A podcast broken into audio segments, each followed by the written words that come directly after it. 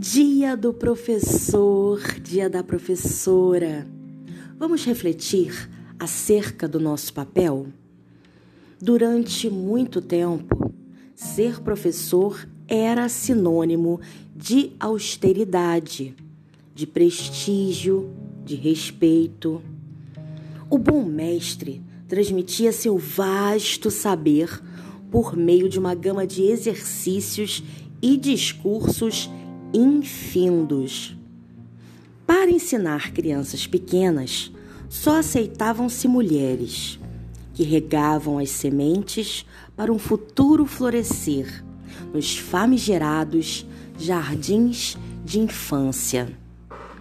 A figura do professor ainda é vinculada a quadros de giz, agora lousas brancas, a livros didáticos, porém, bem sabemos que esses recursos não são mais atrativos aos alunos da era multimídia. Quanto ao respeito, é lamentável. É lamentável assistir aos noticiários onde a violência é comum dentro das escolas. Professores sofridos que literalmente apanham de alunos agressivos. Mas em nosso país, o salário médio do professor brasileiro em início de carreira é o terceiro mais baixo em um total de 38 países desenvolvidos e em desenvolvimento comparados em estudos da Unesco.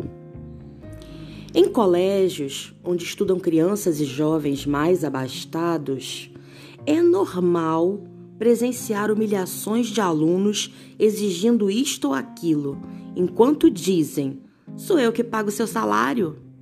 E ainda pais e mães que acreditam ser de inteira responsabilidade do professor aquela tal educação que não acontece em casa. Ou comparando o ofício de professor ao de baby sister. Enfim, são muitos problemas e obstáculos que professores enfrentam cotidianamente e tantos esmorecem.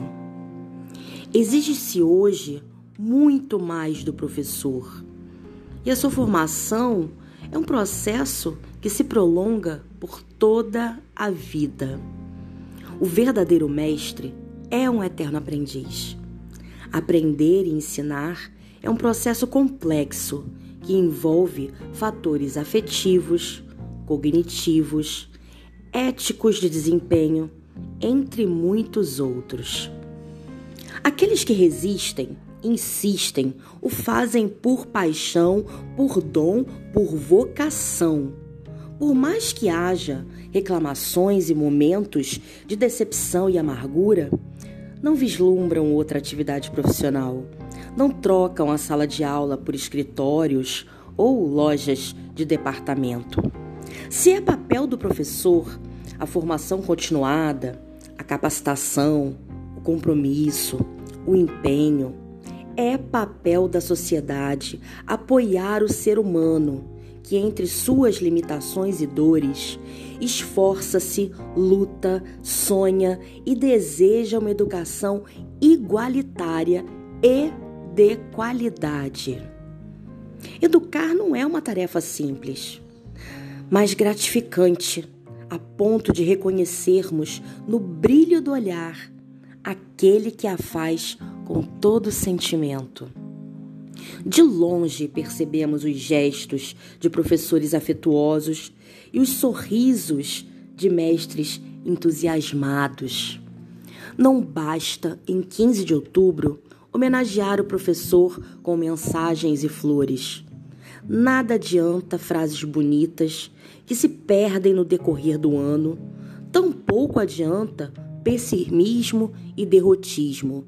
Não, os professores precisam de força e do vigor presentes na dureza do dia a dia.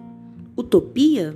Talvez, mas acredito que não há futuro sem o professor sem o professor ser humano, aquele que nos abraça quando estamos com medo, nos encoraja a pular obstáculos, nos inquieta com reflexões profundas. Quantos professores marcaram positiva ou negativamente a sua vida? Sim, eles marcam. Eles são responsáveis pela história de vida de cada um de nós. Desde aqueles que hoje exercem altos cargos ou idolatramos nas mídias sociais. Todos precisaram do carinho e da atenção de um professor que os ensinou as primeiras letras. Não deixemos morrer a paixão que impulsiona os professores brasileiros.